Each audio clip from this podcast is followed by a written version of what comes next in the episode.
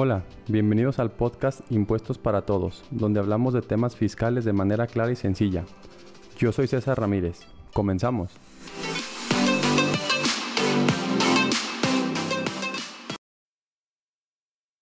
Bienvenidos a este nuevo capítulo del podcast. El día de hoy vamos a platicar de cuándo puedo retirar el capital que invertí, no las utilidades, el capital que invertí en una empresa.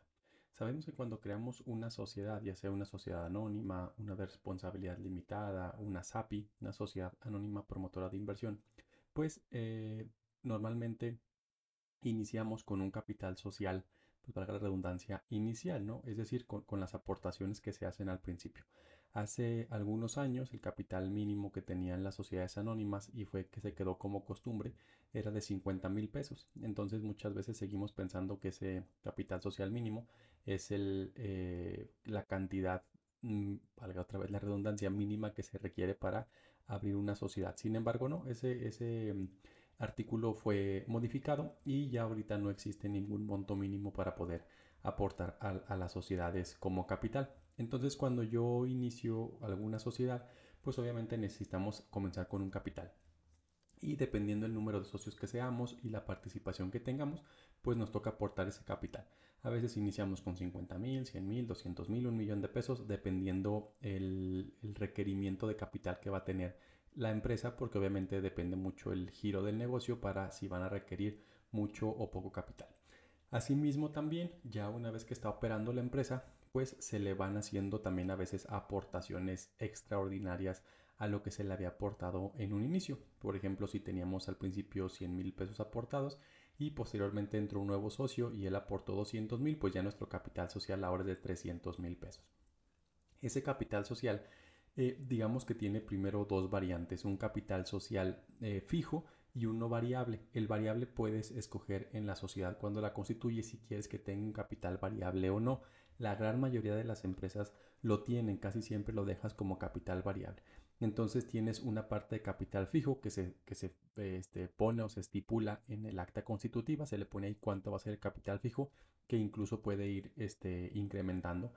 Y también se puede después aumentar el capital variable. Entonces, en ese sentido, pues las personas o los socios van aportando dinero, pero en algunas ocasiones, pues la empresa ya empieza a tener utilidades eh, pues importantes o hay veces que ya no hay tanto requerimiento de capital. Por lo tanto, ese capital en la empresa pues digamos que está un poco ocioso.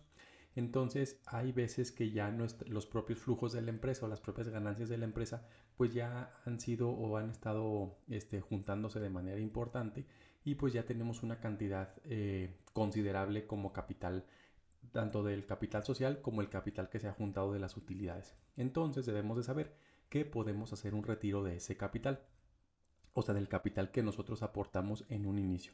Ese retiro de capital, pues como su nombre lo indica, es sacar el dinero que yo había puesto en una primera ocasión en, el, en la empresa para efecto de pues eh, regresarlo a mi bolsa, por así decirlo, y que vuelva a mi patrimonio como persona física o como persona moral, dependiendo de quién lo haya aportado.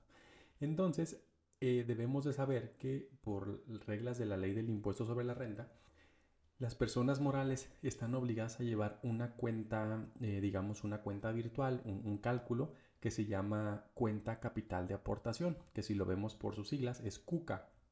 Entonces, eh, las empresas están obligadas a llevar esta CUCA, que es un cálculo básicamente que se va haciendo cada año y que es un dato informativo que nos piden en la declaración anual de personas morales, el dato de la CUCA, es decir, cuánto hay de cuenta capital de aportación. ¿Y cómo se va haciendo este cálculo? Bueno, de manera muy, muy general, pudiéramos decir que con las aportaciones que se van haciendo se va incrementando esta cuca. Es decir, si la empresa inició con 100 mil pesos, pues la cuca es de 100 mil pesos. Y vamos a irla actualizando. Recordemos que en temas fiscales cuando hablamos de actualizar es que le vamos a sumar la inflación. Entonces, digamos que el primer año, si por ejemplo la inflación en el, en el año fue de 4%, pues si la aportación fue de 100 mil pesos, nuestra cuca va a ser de 104 mil pesos, es decir, los 100 mil de capital más 4 mil pesos que se aumentó con la inflación, nuestra cuca es de 4 mil pesos. Para el año siguiente se va a volver a actualizar esa cuca, entonces a lo mejor ya no son 104, a lo mejor ya son 107 o 109, dependiendo la inflación, y se va aumentando cada, cada año con la inflación. También obviamente que si yo voy haciendo otras aportaciones, pues se va o vuelve a aumentar esa cuca. A lo mejor si yo al siguiente año tuve que hacer una aportación de capital extra de otros 200 mil pesos, pues la cuca ahora es de 304, por así decirlo, y ahora de ahí también tomamos en cuenta el tema de la inflación. Entonces, eh, les decía yo, se va generando esta cuca, se va llevando esta cuenta capital de aportación, se va haciendo los cálculos y hay veces que ya, como les decía, la empresa ya no requiere más dinero, entonces podemos hacer un retiro de mi capital, pero sepamos que podemos hacer ese retiro hasta el monto de la cuca sin pagar un impuesto extra. Es decir, si yo nada más aporté 100 mil pesos al inicio y fue hace ya, digamos, mucho tiempo y ya con la cuca, o sea, con las actualizaciones que se han ido haciendo, ya esos 100 mil pesos valen 130 mil o 140 mil pesos, ese retiro yo lo puedo hacer hasta por el monto de la cuenta capital de aportación. ¿Por qué? Porque en teoría pues mi dinero fue perdiendo valor, entonces la ley me reconoce esa pérdida de valor con la inflación y me dice pues mira tus 100 mil pesos ahora con la pura inflación pues ya valen 120 o 130, no sé, dependiendo el tiempo que haya sido y yo los puedo retirar de la empresa sin ningún pago de, ISR. Entonces eh, es importante que sepamos que sí se puede hacer ese retiro de capital porque a veces pensamos que ese capital ya es para siempre y, a veces una vez me tocó este, una asesoría, una persona pensaba que el capital fijo tenía que quedarse literalmente en la cuenta bancaria. O sea que si yo decía que mi capital fijo eran de 100 mil pesos, esos 100 mil pesos se tenían que quedar en la cuenta bancaria para siempre.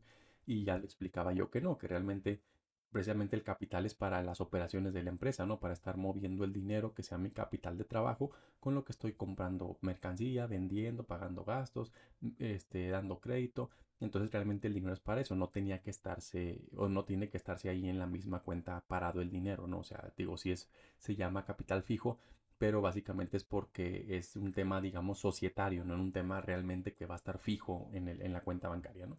Entonces, bueno, aquí también esto como como una nueva opción que podríamos tener es que también podamos revisar cómo anda la empresa en temas financieros.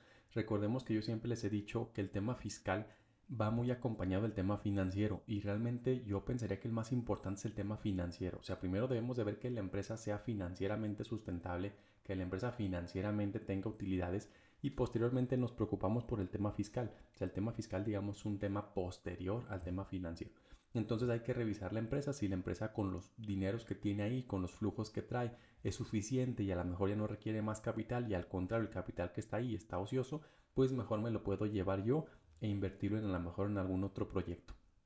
Entonces sepamos pues que ese retiro de capital, porque muchas veces también me toca en asesorías que la tenemos tan, los contadores tenemos tan asustados a los empresarios que ya le tienen miedo a cualquier movimiento que haya de la empresa con el socio. Piensan que nunca puede haber ningún movimiento y pues no, obviamente son los movimientos más comunes que pueden existir porque obviamente pues son sus, digamos que los, los socios son los papás de las empresas, ¿no? Entonces los movimientos van a ser muy comunes y muy eh, seguidos, pudiéramos decirlo así, entre la empresa y el propio socio.